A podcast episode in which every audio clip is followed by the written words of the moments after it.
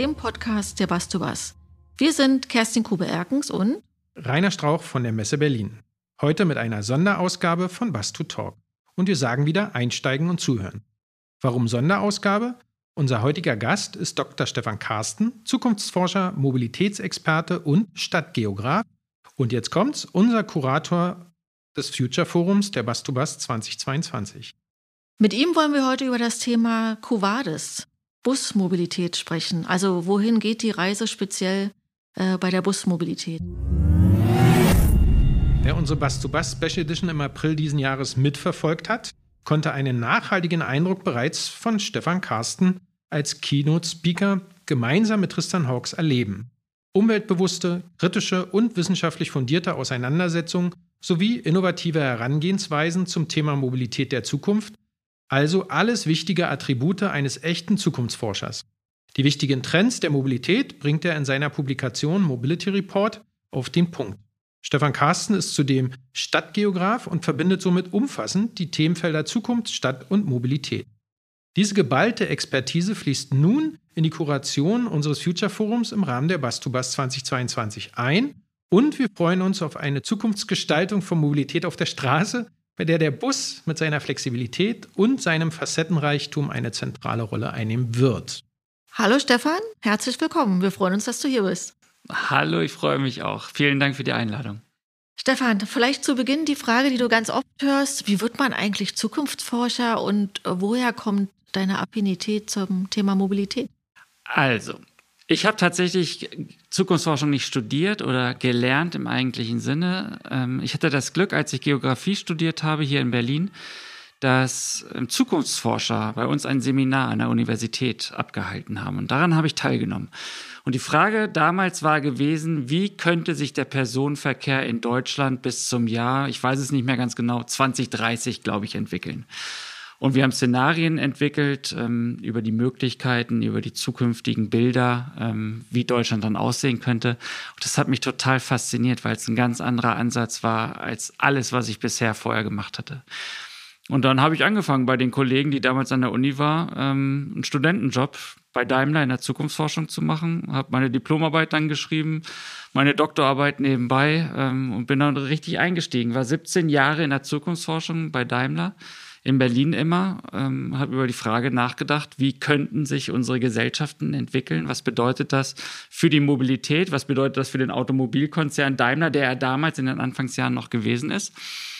Und ich habe dann aus, diesen, aus dieser Position heraus ähm, festgestellt, dass wir doch viel stärker uns genau mit Mobilität beschäftigen müssen, dass wir wegkommen müssen von diesen sehr solitären Produkten und solitären ähm, ja, Möglichkeiten des, des, des Transports und dass wir ein viel größeres und umfassenderes Verständnis darüber gewinnen müssen, was bedeutet eigentlich dieses Beweglichkeit? Was, wie kann man das fassen und wie können wir das auch implementieren für ein anderes Verständnis und für eine, ja, wie ich heute sagen würde, auch eine bessere Zukunftsgestaltung, die, die weniger Verkehr ist, also die physische Bewegung, sondern viel mehr Möglichkeit und viel mehr Optionen beinhaltet.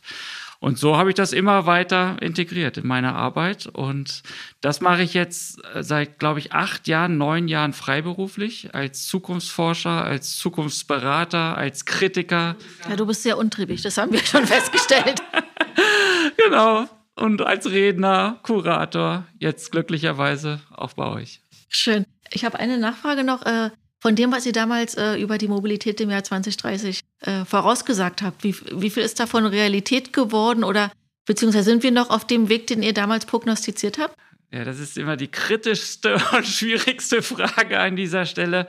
Ich glaube, davon ist überhaupt nichts eingetreten, weil. Wirklich? Weil, ja, du, du musst dieses System Zukunft und diese Perspektive Zukunft, die musst du für dich auch erstmal lernen und übersetzen. Was bedeutet Zukunft? Wo fängt Zukunft an? Ist, ist jetzt diese Information, die hier auf dem Tisch liegt, ist das schon Zukunft? Klingt fast philosophisch. Es ist, es ist tatsächlich ein bisschen philosophisch, weil Zukunft ist immer. Gegenwart ist faktisch nie und Vergangenheit ist auch immer. Und diese Zeitstrahlen miteinander in Beziehung zu setzen und, und zu verstehen, was das eigene Handeln und das Handeln von Unternehmen, von der Politik damit in Einklang äh, bringt, ist, das ist gar nicht so trivial, wenn man es lernen will, sondern das musst du tagtäglich in Erfahrung bringen und tagtäglich an, an Projekten und mit Kunden und Kundinnen ausprobieren. Also von daher nichts ist dabei eingetreten, weil ich völlig naiv war und keine Ahnung und keine Vorstellung hatte. Aber es hat dich auf den richtigen Weg, äh, auf die richtige Lernkurve gebracht, nehme ich an. Hoffentlich. Doch hoffentlich, weil letztendlich versuche ich jeden Tag aufs neue Zukünfte zu ergründen und Zukünfte zu entwickeln. Und das, das mache ich bei, bei jedem Zeitungslesen und bei, bei jedem Nachrichtenhören und bei jeder Internetrecherche und bei jedem Buchlesen. Egal, ob das jetzt ein Mobilitätsbuch oder, oder eine Prosa ist, was ich eigentlich viel lieber lese. Überall gibt es Informationen, die mir helfen, Zukunft besser oder anders zu verstehen. Und das ist mein Job immer wieder zu referenzieren, wenn das Zukunft ist, was bedeutet das für uns? Was bedeutet das für die Gegenwart? Du hast es gerade ein bisschen schon angerissen. Äh, uns würde auch mal interessieren, wie so ein Zukunftsforscher eigentlich arbeitet. Das ist natürlich klar, auf der einen Seite ist äh, Zukunft vielleicht Theorie, aber wie kann man Theorie mit, den, mit der jetzigen Zeit in die Praxis bringen, beziehungsweise verständlich erklären? Ähm, ja, wie geht man da, setzt man sich Leitfaden, die man beantwortet, sucht man Methoden, um äh, die Sachen zu beantworten. Wie arbeitest du eigentlich? Also es gibt wirklich ähm, reichhaltige Methoden, Ansätze, um, um Zukunft auch, auch wissenschaftlich zu ergründen und zu, zu verstehen. Die Szenariotechnik hatte ich angesprochen, Trendforschung gehört sicherlich auch dazu. Ähm, die kann man alle so clustern unter sozialwissenschaftlichen Zukunftsforschungsmethoden. Ja, das sind meistens qualitative Methoden, was bedeutet, dass ich mit Menschen rede, mit Experten reden, also mit Leuten reden, die in ihrem Fachbereich ähm, eine echte Expertise über die Jahre aufgebaut aufgebaut habe. Und das mache ich halt eben nicht nur in einem Fachbereich oder mit einem Experten oder einer Expertin, sondern ich versuche das möglichst breit und umfassend. Also im physikalischen Bereich, um jetzt mal wirklich einen Bereich zu nehmen, der ganz weit von meiner persönlichen Expertise entfernt ist, versuche ich zu verstehen, was bestimmte Entwicklungen bedeuten im politischen Bereich, im wirtschaftlichen Bereich. Und so setze ich für mich konsistente Bilder, konsistente Geschichten, konsistente Zukünfte zusammen, ähm, die meine Kundinnen und Kunden überhaupt nicht in dieser Vielfalt und in dieser Ganzheit ähm, analysieren können, weil sie überhaupt nicht die Zeit dafür haben. Und dafür bin ich ähm, da und dafür stehe ich zur Verfügung und versuche das immer natürlich in, in ganz unterschiedlichen Formaten, in, in Bildern, in, in Trendreports, in, in Vorträgen, ähm, darzulegen und zu vermitteln. Zu vermitteln ist ja auch so ein Punkt. Wie verständlich kann man Zukunft eigentlich äh, ja, erklären? Ja, eigentlich müsste ich mit meinen Kunden über viele Jahre immer zusammenarbeiten. Weil nur dann ist der Kunde. Ist es ist ein Kunde, Prozess. Kunden auch nur in der Lage, auch zu verstehen, was bedeuten Zeitlichkeiten. Wenn ich die erste, wenn ich die ersten Trendreport abgebe und vorstelle, ist das jetzt fünf Jahre, ist das zehn Jahre, ist das 15 Jahre in der Zukunft? Es hört sich alles gut an, aber es verschwimmt natürlich. Wir können uns das nicht vorstellen. Und erst im Zeitverlauf entwickeln die Kunden eine eigene Sensorik und ein Gespür dafür, was Zukunft für sie persönlich auch bedeutet. Wie wichtig ähm, ein Zeithorizont von fünf Jahren für ihre eigene Arbeit ist versus ein Zeithorizont von 15 Jahren für ihre eigene Arbeit ist. Als wir damals bei, bei Daimler Zukunftsforschung betrieben haben, haben wir eigentlich immer so in 10, 15 Jahres ähm, Zeithorizonten gearbeitet, weil das immer die, die normalen Produktzyklen der neuen Produkte gewesen sind. Das hat sich natürlich jetzt im Laufe der Jahre so ein bisschen verschoben, weil wir viel mehr über Dienste und viel mehr über Services, Dienstleistungen, technische Services nachdenken. Ähm, und die haben natürlich ganz andere Innovationszyklen als, als die reine Hardware eines, eines Autos oder eines Produktes. Und äh, was du jetzt auch gerade ansprichst, äh, umreißt auch nochmal die, die Komplexität. Ne? Man jeder betrachtet Mobilität und Zukunft aus seiner eigenen technisch-professionellen Perspektive. Aber das, was du ja auch machst, ist diese Einzelansichten, Einzelinteressen in die Komplexität äh, von Zukunft zu bringen. Und ich glaube, das ist auch eine Schwierigkeit und das schafft auch, schafft man auch erst über die Zeit. Genau, das ist so systemisches Wissen. Also ich arbeite mit der Systemtheorie schon als, als Grundlage, habe darüber auch promoviert. Das war wirklich eine sehr theoretische Arbeit, die, die niemanden interessiert. Aber das Thema war gut. Zukunftsfähiges Handeln in Stadtregionen. Aber es, es, es geht um Systeme tatsächlich. Und wie kann ich Systeme beeinflussen? Wie kann ich sie verstehen? Ähm, kann ich aus dem System heraus eine Wirkung erzielen oder muss ich von außen tatsächlich auf dieses System gucken, um dort die Stellhebel zu identifizieren, um ja, um Realitäten und um Zukünfte zu verändern. Denn darum geht's. Ich habe schon für mich als Perspektive eine, eine zukunftsfähige Entwicklung, eine bessere Umwelt ähm, zu erreichen als, als eine Umwelt, in der wir heute leben. Weil unsere Rahmenbedingungen sind schon sehr, sehr schwierig. Ist sicherlich nicht sehr, sehr einfach. Nicht nur in Deutschland, sondern natürlich überall auf der Welt.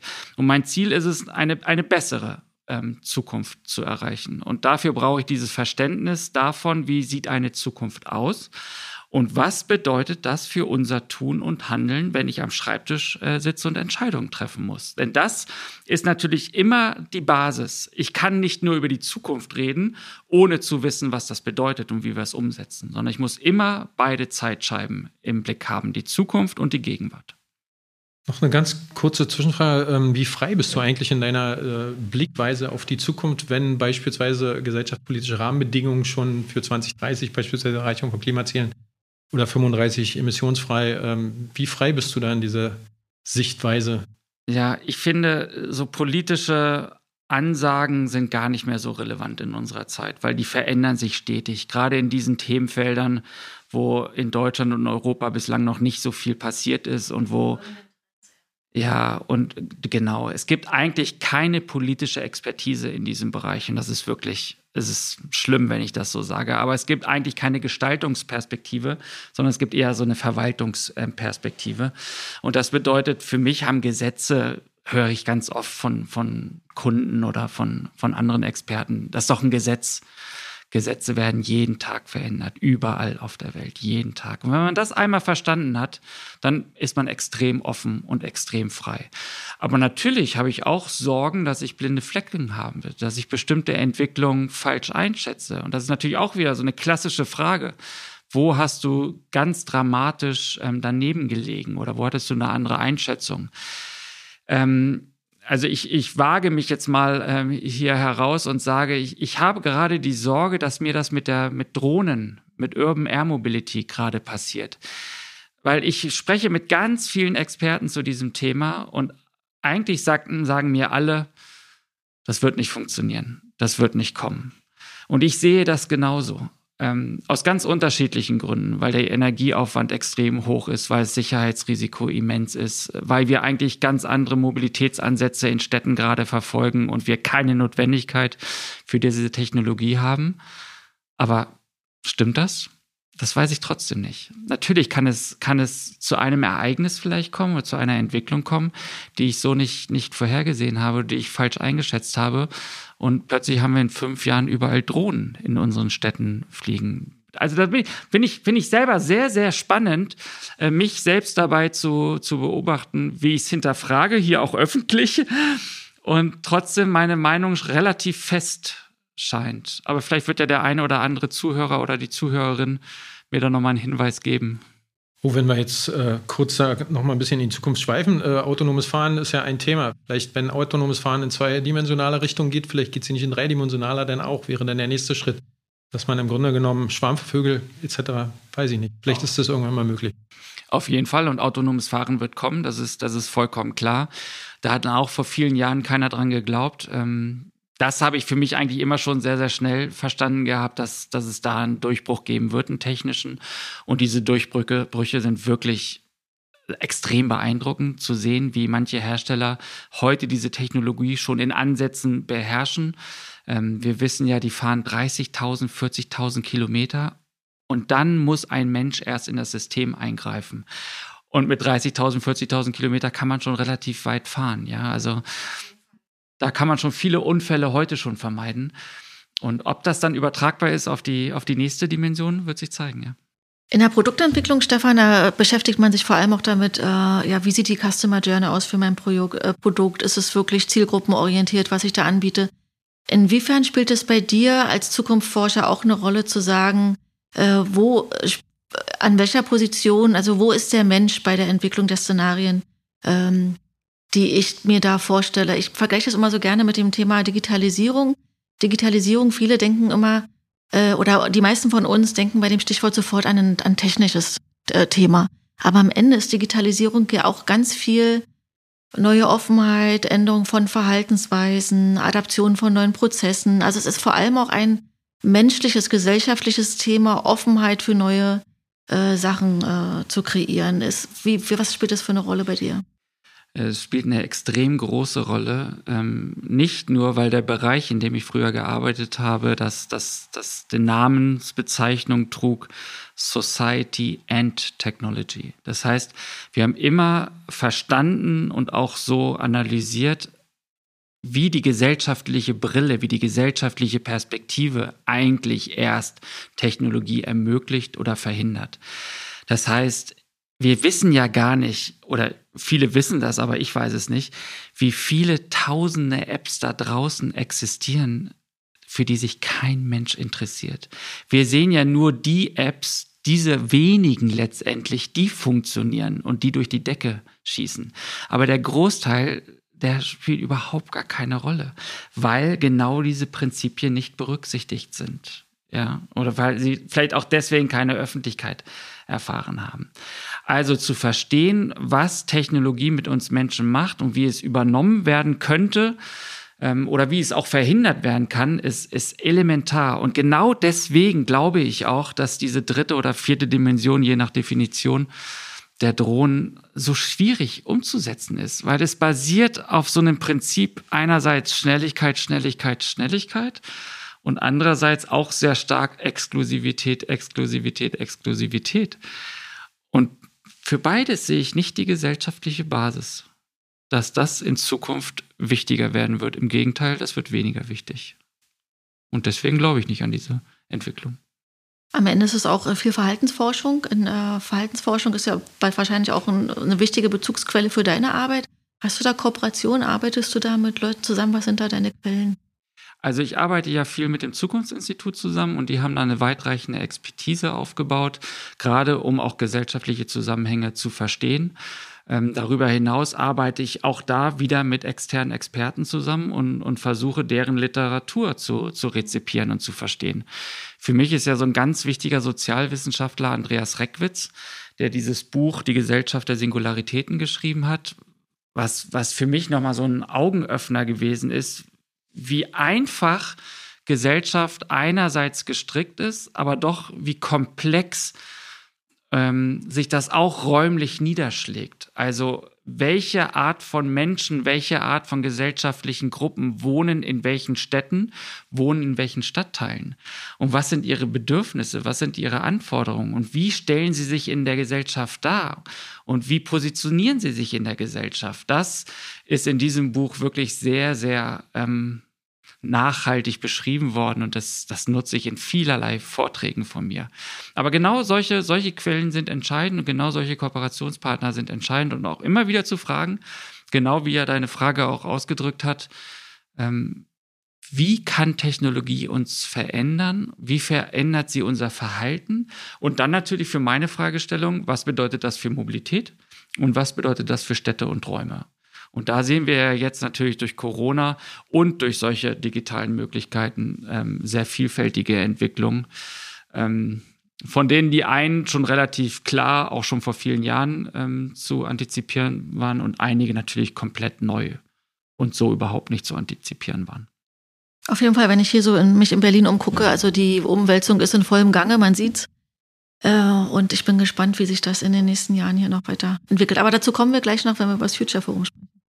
Ja, ich habe in dem Zusammenhang noch eine Frage, wenn wir über äh, Zukunft reden, wenn wir über die ähm, Trends reden oder sogar über Visionen sprechen, ähm, dann sind es ja vielleicht auch für den einen oder anderen eher ja, unerreichbare Ziele. Äh, wie kann man jetzt als Zukunftsforscher vielleicht auch den Schritt machen? Für uns ist es wichtig, als äh, Innovationsplattform zu sagen, okay, das sind die Trends der Zukunft, aber wie können wir diese Trends erreichen? Also wie, wie realistisch ist das überhaupt, wenn wir über die Zukunft reden und ähm, wie wichtig sind denn vielleicht auch andere Sachen wie Change Management? Ist der Weg das Ziel dahin? Wie können wir uns verändern? Wie wichtig ist Innovationskraft, Freudigkeit in dem Bereich, um einfach auch die, die äh, ja, in unserem Kontext dann halt auch die ganzen Fachbesucher und, und Aussteller auch entsprechend äh, begeistern zu können, dass das nicht nur Visionen sind, die wir dort präsentieren, sondern einfach auch realistische Ziele sein können.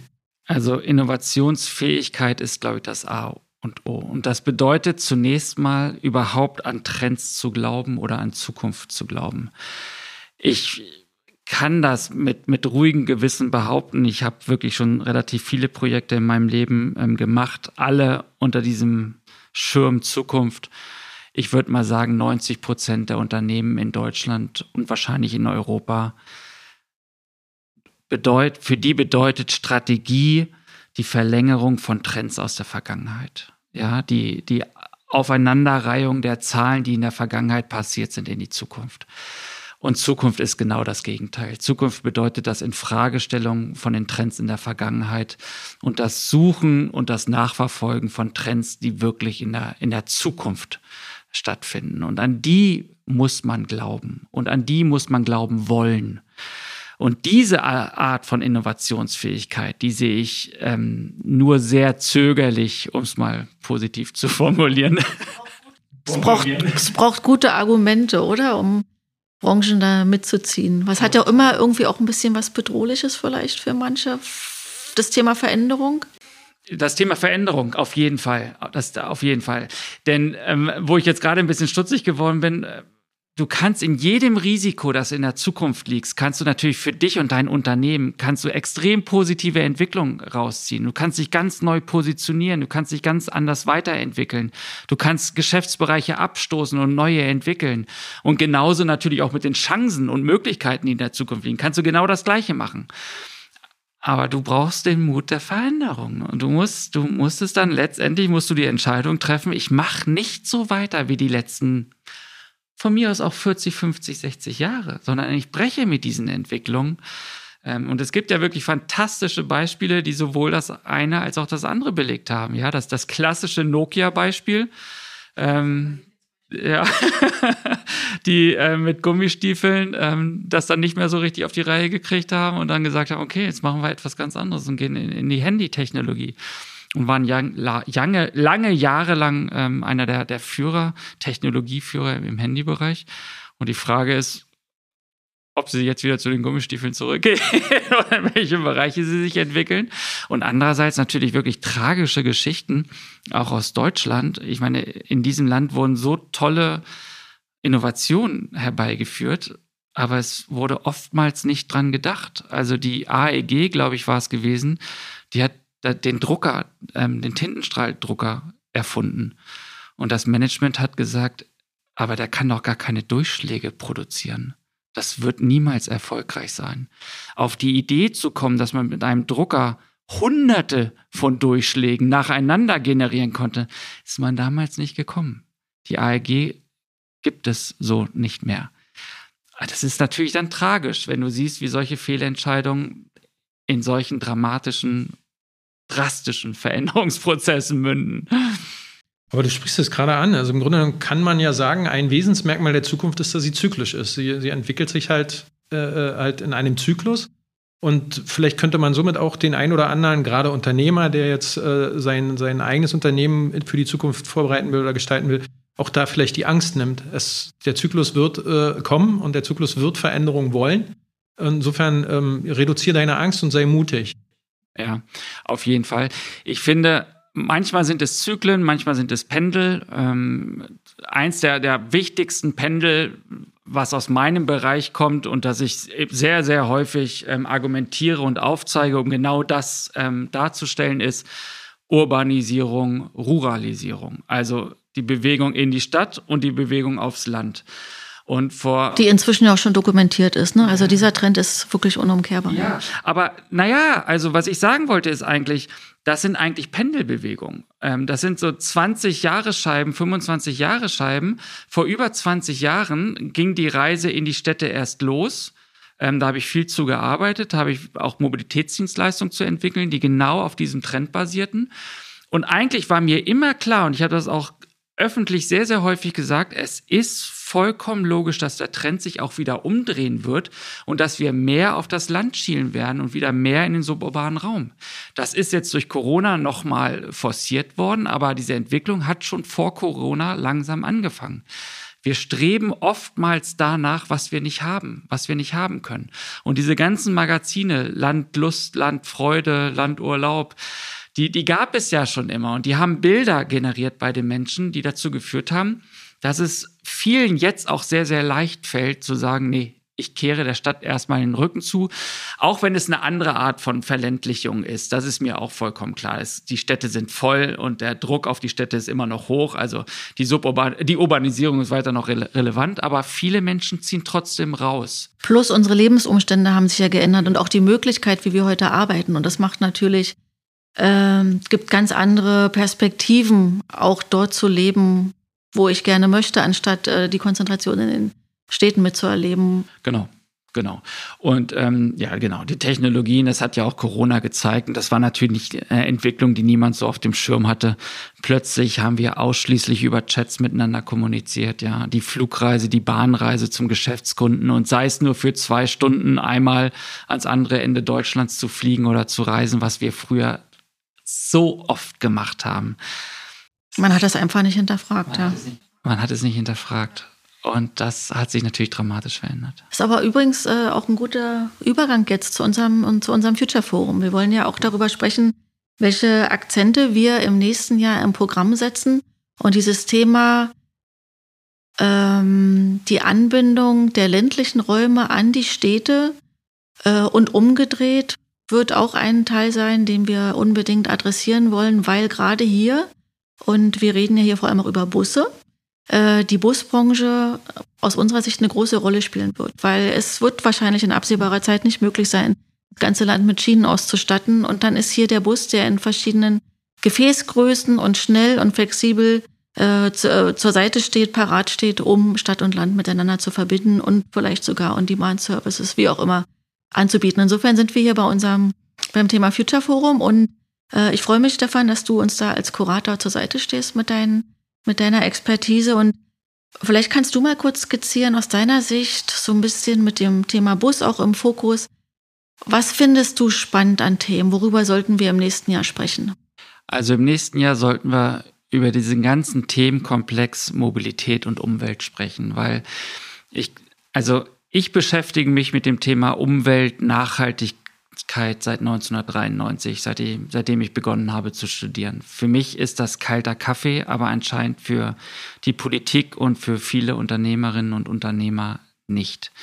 Was in diesem Jahr in Deutschland passiert ist mit den Naturkatastrophen, wird sich sehr bald wiederholen. Wir werden dramatische Lebenssituationen wahrscheinlich erleben, nicht nur in diesem Land, in Europa, auf der ganzen Welt. Menschen sterben schon heute durch Klimakatastrophen, ähm, durch den Klimawandel. Und wir müssen uns darauf vorbereiten. In, in jeder Nuance, in jedem Aspekt dazu gehört. Sonst werden wir in diesem Land keinen Wohlstand mehr erleben, so wie wir es jetzt über die letzten 50 Jahre erlebt haben. Ich bin fest davon überzeugt, dass, dass wir das schaffen werden. Aber wir müssen ähm, nun anfangen, diese ganzen Chancen, die auch in dieser Katastrophe liegen, die müssen wir nutzen. Also neue Energiesysteme, Bergen, extreme Arbeitsplatzchancen. Ähm, ähm, Sie bieten wirtschaftliche Entwicklungschancen noch und nöcher, Umwelttechnologien ebenso. Ähm, die Frage nach neuen Buskonzepten, Antriebssystemen, es ist eine, ist eine Riesenherausforderung für die Unternehmerinnen und Unternehmer, aber natürlich auch eine Möglichkeit, sich in diesem Nachhaltigkeitsmarkt und in diesem Nachhaltigkeitssegment neu zu differenzieren und zu positionieren. Und ich glaube, damit werden wir uns äh, nicht nur im nächsten Jahr, sondern über die nächsten Jahr, Jahre, Jahrzehnte beschäftigen, weil der Klimawandel geht ja nicht weg, nur weil, weil wir jetzt anfangen, ihn politisch zu bearbeiten. Du hast ähm, auch mal im Rahmen unserer ähm, Vorbereitung und äh, Gespräche schon mal ähm, ganz interessanten Satz, jedenfalls für uns gesagt, äh, Bus und Umwelt ist die perfekte Symbiose. Das ist natürlich, dass wir das äh, thematisch auch im Future Forum noch ein bisschen äh, ja, ähm, herausstellen wollen und da natürlich auch im Panel die entsprechenden ähm, Speakers und äh, äh, Inhalte besetzen wollen. Wir wollen gar nicht so viel erzählen, aber äh, das wäre sozusagen ein Ansatz, den wir ganz gerne auch im Future Forum diskutieren wollen. Ja, ich glaube, das ist ganz wichtig, dieses Thema nicht so sehr mit Angst zu besetzen, sondern die Menschen da draußen mitzunehmen. Ähm, eine breite Öffentlichkeit und ein breites Bewusstsein für diesen Themenkomplex zu entwickeln und immer wieder, und ich kann es nur betonen, immer wieder die Chancen dort zu sehen. Ich habe viele Kunden, die sind vor Angst erstarrt, wenn sie sich mit diesem Themenfeld auseinandersetzen. Und da geht es wirklich darum, erstmal ein Verständnis äh, darüber zu entwickeln, wer bin ich als Organisation und wie kann ich trotzdem partizipieren an diesen Entwicklungen, die da von draußen auf uns eintreffen. Und das ist, das ist, glaube ich, die Aufgabe. Und da, da werden wir fantastische ähm, Speaker und fantastische Panelisten haben, die genau das können. Die wollen uns die Angst nehmen und wollen uns aber auch zeigen, ja, welche notwendigen Schritte wir dort zu gehen eigentlich in der Lage sind. Und das ist ja, das ist ja wunderschön, das zu sehen, wie konstruktiv das sein kann. Du sprichst in deinem Mobilitätsbericht auch über äh, Road Diet. Das finde ich einen ganz coolen Begriff. Äh, da geht es also darum, die Städte zu entlasten, auch um, äh, durch, um, den, durch den, um den Verkehr und hier wieder mehr Lebensqualität auch für Fußgänger und, sagen wir mal, schwächere Zielgruppen zu schaffen. Hat der Bus da nicht eine Riesenchance, quasi Sachen aufzufangen? Ja, der hat eine, eine riesen fantastische Chance. Und das ist, das ist ganz wichtig, auch immer wieder zu kommunizieren. Road Diet bedeutet ja eigentlich den PKWs Straßenraum wegzunehmen. Denn wir haben heute alleine in Berlin, wir haben 1,23 Millionen Fahrzeuge ähm, in Berlin registriert. Auf 4 Millionen Einwohner. So viel wie noch nie zuvor. Trotz eines Mobilitätsgesetzes, was, glaube ich, im Jahr 2018 eingeführt worden ist, trotz wirklich einer reichhaltigen und vielfältigen Diskussion über Mobilität und über Veränderungsprozesse.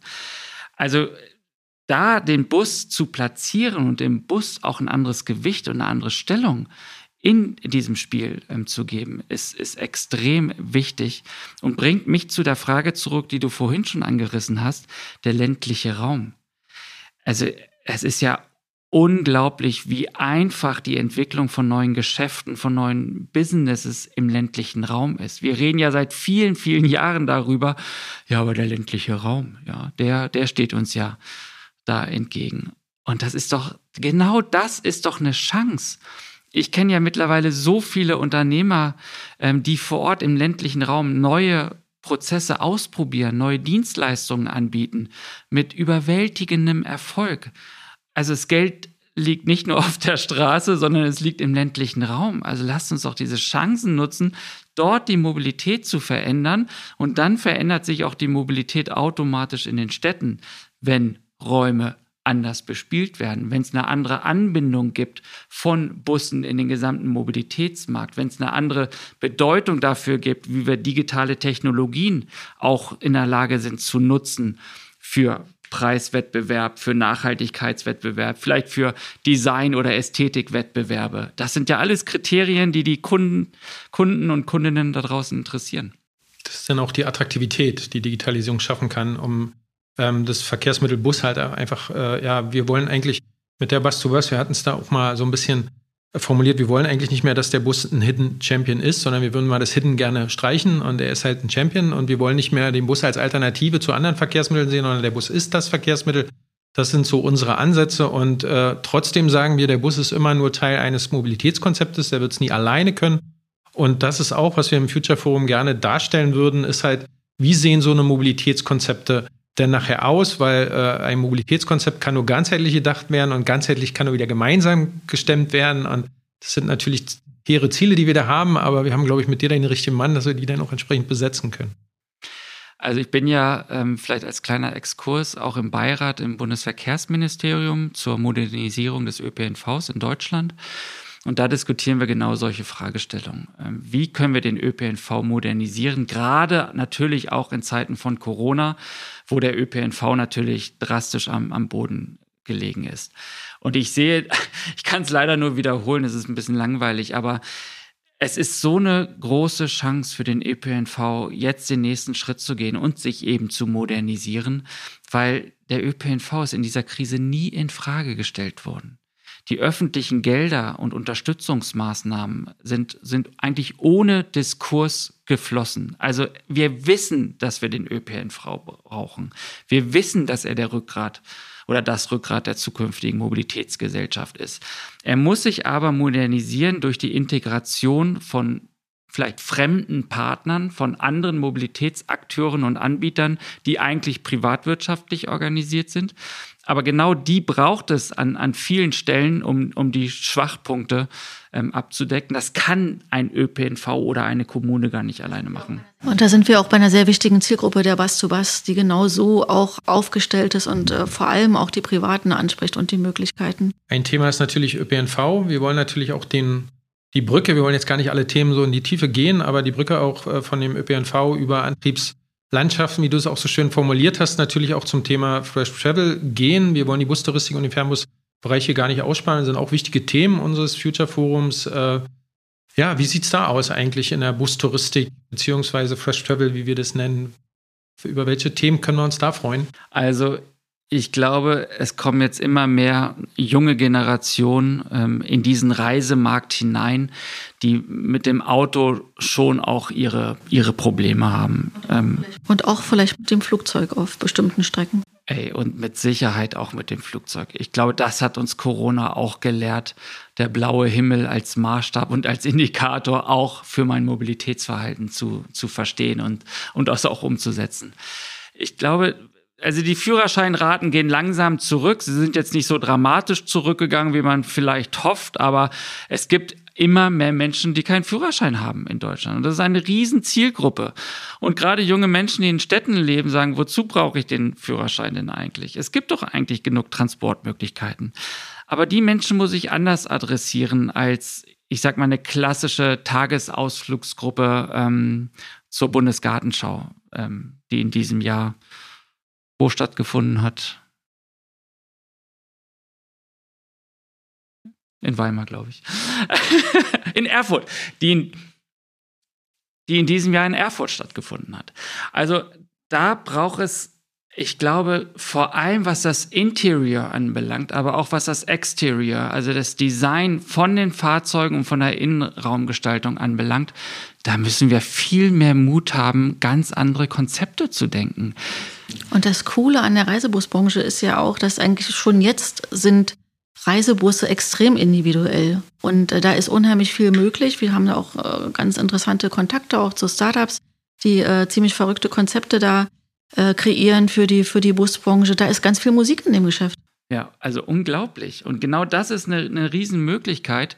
Ähm, wir haben ja diese Stereotype von den Reisebussen im Kopf, die gibt's und die wird es auch noch immer geben. Aber die Differenzierung im Markt. Aber auch diese Bedürfnisse verändern sich. Ne? Das ist halt nicht mehr äh, der Senior von vor 20 Jahren hatte andere Ansprüche als der Senior von heute. Interessant ist auch der Vergleich, ähm, beispielsweise das Reisen mit dem Flugzeug.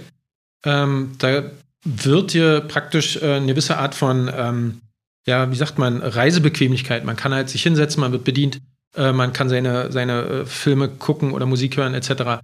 Ähm, wir hatten aber im vormaligen Podcast ähm, auch einen Gast, der meinte, äh, genau diese Sachen, Film gucken, Dings, hey, das können wir doch alles schon im Bus.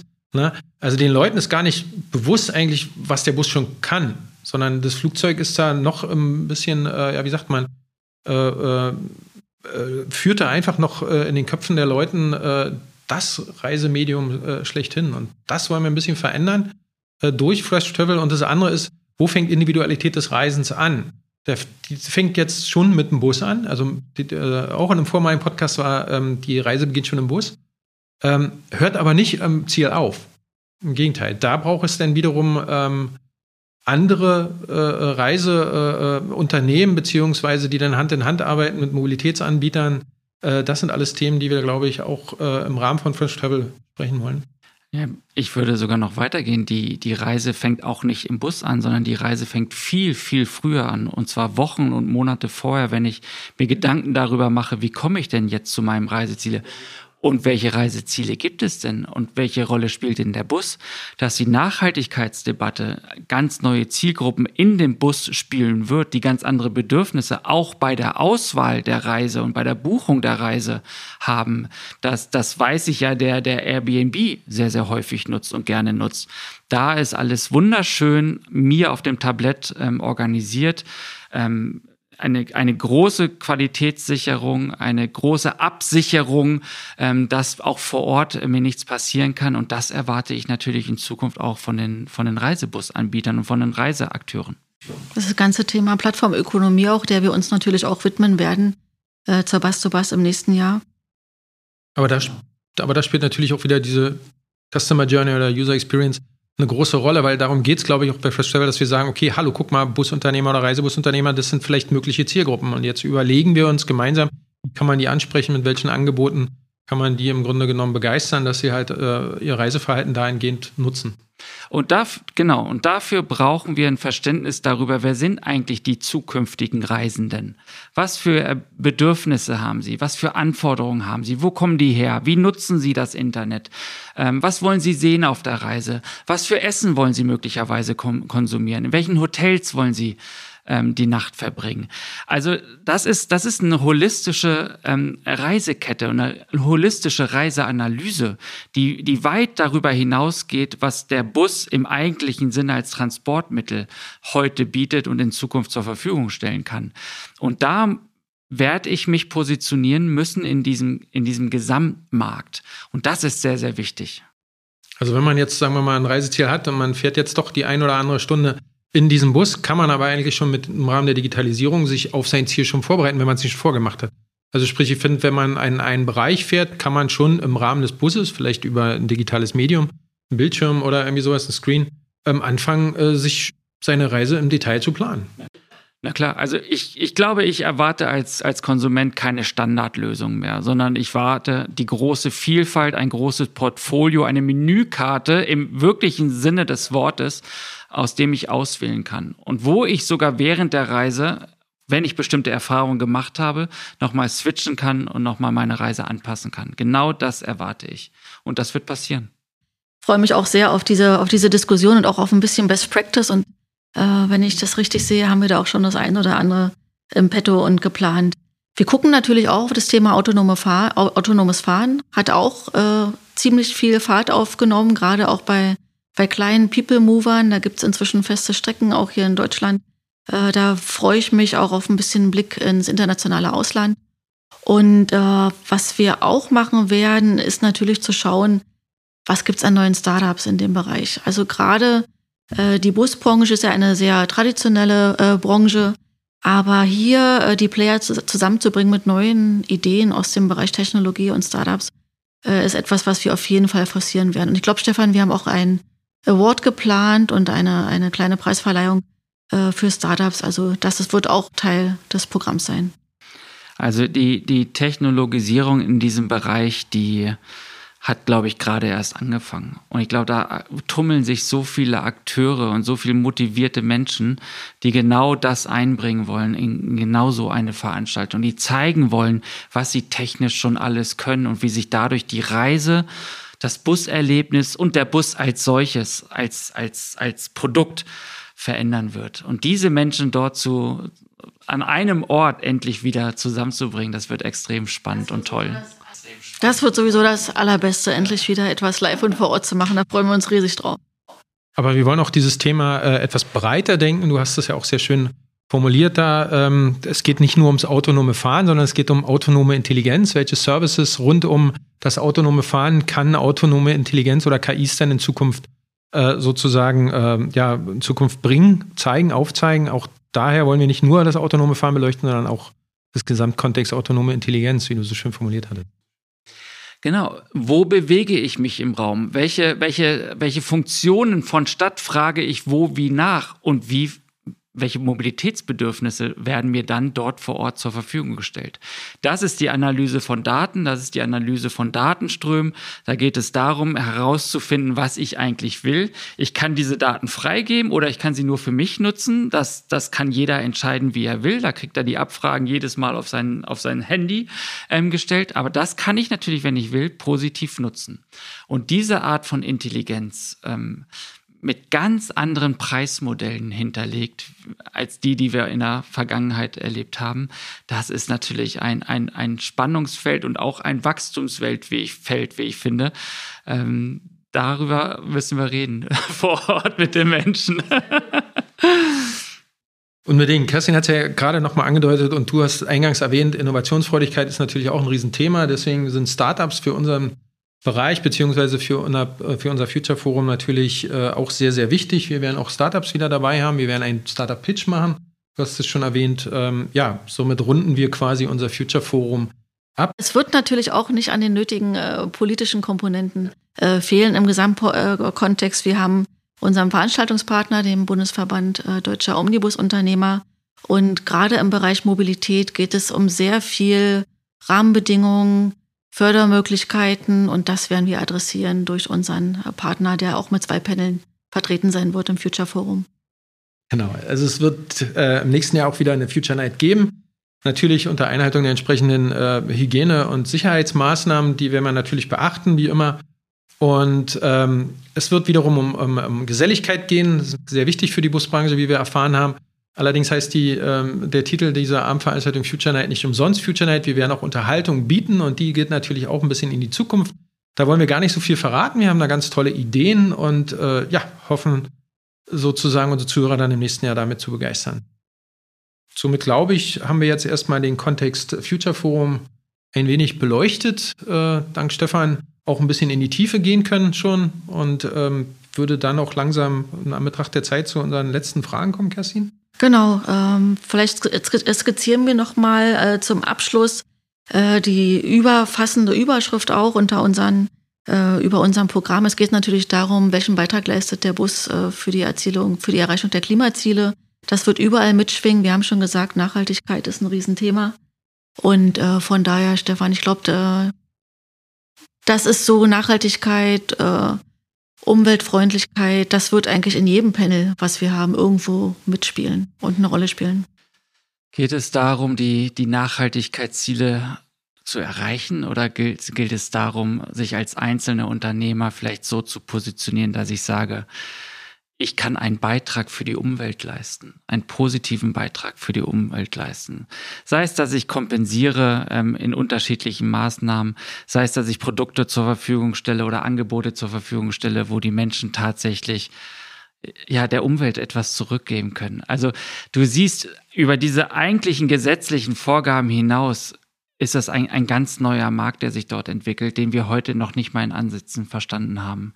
Dieses Prinzip auch Cradle to Cradle, ähm, das Prinzip der Kreislaufwirtschaft, das bietet meiner Meinung nach so viele Möglichkeiten über Produktfamilien, über Mobilitätssysteme hinaus zu verstehen, was bedeutet Recycling? Wie nutze ich bestimmte Technologien? Wie benutze ich bestimmte Bauelemente aus den Bussen, aus anderen Produkten, mit denen ich wieder ganz neue Produkte und ganz neue Dienste entwickeln kann? Ähm, wir, so schließen wir den Kreis wieder zum systemischen müssen Denken. Müssen wir. Müssen wir. Es bleibt uns nichts anderes übrig. Die Batterietechnologie, ähm, wir sehen ja jetzt schon die erste Transformationsphase in der Batterietechnologie ähm, mit ganz neuen Ansätzen der, der Feststoffbatterie. Was bedeutet das für die alten Batterien?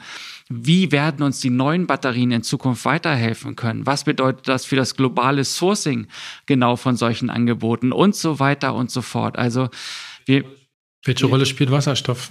Welche Rolle spielt Wasserstoff? Äh, welche Rolle spielen die unterschiedlichen Antriebssysteme generell? Was bedeuten diese Antriebssysteme für die Produkte? Wie sehen unsere Produkte aus, wenn ich eine Batterie im Boden verbaut habe oder wenn ich Wasserstofftanks habe oder so wie heute, wenn ich, wenn ich, wenn ich alte konventionelle Diesel verbaut habe? Ich bin in Zukunft sehr viel freier in meinen Möglichkeiten, Produkte zu designen und zu gestalten. Ich sehe es noch nicht so richtig. Ich sehe einzelne Akteure. Das ist, das ist großartig, dass die auch in Berlin sein werden.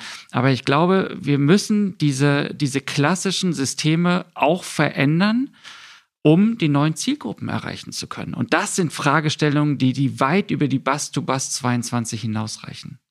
Das ist auch das, was wir gerne machen wollen. Wir wollen natürlich, jetzt reden wir über die Bus-to-Bus 2022. Wir wollen natürlich auch darüber hinaus äh, über die Bus-to-Bus reden und Ausblicke geben oder wie du gerade erzählt hast, gerade auch Anreize schaffen. Also das heißt auch Mobilitätskonzepte ganzheitlich, holistisch, wie du halt gesagt hast, auch zu denken. Muss die letzte Meile, ist ja auch immer so ein wichtiger Punkt im Rahmen von Mobilitätskonzepten, wie sieht die letzte Meile aus? Ich glaube, dass es da Unterschiede gibt, wie sieht die letzte Meile in den Städten aus und wie sieht die letzte Meile im ländlichen Bereich aus.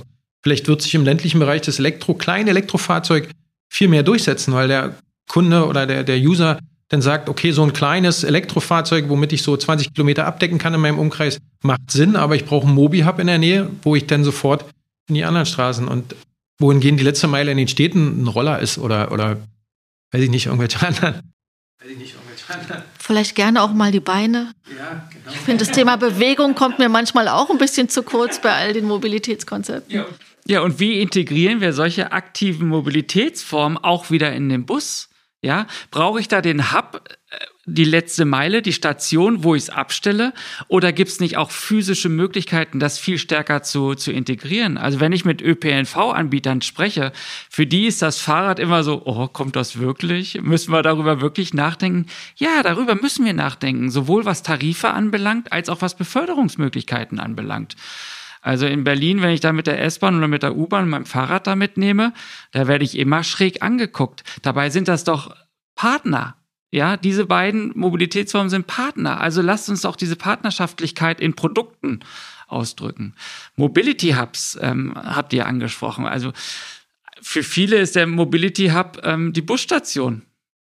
Ja, oder vielleicht ein Bahnhof. Ähm, aber auch da gibt es ganz andere Konzepte, was ein Mobility Hub eigentlich sein muss. Und Mobility Hubs sind wichtig, weil sie bringen Mobilität an Räume, wo eigentlich keine Mobilität ist. Ich muss über Mobilität stolpern, um Mobilität nutzen zu können. Ja, heute stolpere ich über das Auto, was im Carport abgestellt ist, aber ich stolpere nicht über Mobilität, vor allem nicht im ländlichen Raum oder im suburbanen Raum. Und da spielen Mobility Hubs eine riesengroße Rolle und die müssen auch durch den Bus natürlich versorgt werden. Und das ist ja, ist ja toll. Der hat die Möglichkeiten dafür. Ich glaube, es hätte kein besseres Schlusswort geben können, oder? Wir wollen ganz viel ja. über Mobilität stolpern im nächsten Jahr und vor allem über den Bus. Und äh, insofern bedanke ich mich bei dir, äh, Stefan, dass du heute unser Gast warst und äh, wir waren schon voll im Thema und ich freue mich richtig auf das nächste Jahr und auf unser Future Forum und äh, hoffe, dass wir ganz viele Themen adressieren, die für unsere Teilnehmer und unsere Kunden und unsere Partner äh, interessant sind. Herzlichen Dank, dass du heute hier warst und äh, bleib gesund bis zum nächsten Mal. Ich danke euch. Ganz herzlichen Dank. Ja, auch von meiner Seite auch nochmal herzlichen Dank, Stefan. Ja, somit äh, schließen wir unseren Podcast. Ähm, ja, freuen uns natürlich auf die nächsten Episoden. Wir werden euch äh, dahingehend wieder informieren. Und äh, wie gesagt, nochmal danke an äh, Steph Dr. Stefan Carsten. Ähm, Kerstin hat es gerade gesagt, äh, dass Mobilität ist ein Grundbedürfnis und wir versuchen natürlich die Anreize und die Gestaltungsmöglichkeiten im Rahmen unserer nächsten Veranstaltung aufzuzeigen. Und vielleicht abschließend nochmal, wir schauen natürlich ganz viel in die Zukunft, aber wir lassen die Gegenwart auch nicht äh, aus dem Blick und werden auch ganz viel Best Practice aus jetzigem Tagesgeschäft geben. Insofern, wir sind der Meinung, fahr mal wieder Bus. Und äh, abschließend, wie immer, wisst ihr Bescheid. Weitere Infos über Dr. Stefan Carsten findet ihr in unserer Shownote und ähm, ja, auch weiterhin immer gerne über eure Abos. Freuen wir uns auch riesig. Insofern, Kerstin, tja, möchten wir unseren Podcast jetzt schließen und sagen wieder Tschüss und eine schöne Zeit, bis es wieder heißt, einsteigen und zuhören. Bass to Talk, der Podcast der Bass to Bass. Auf Wiederhören.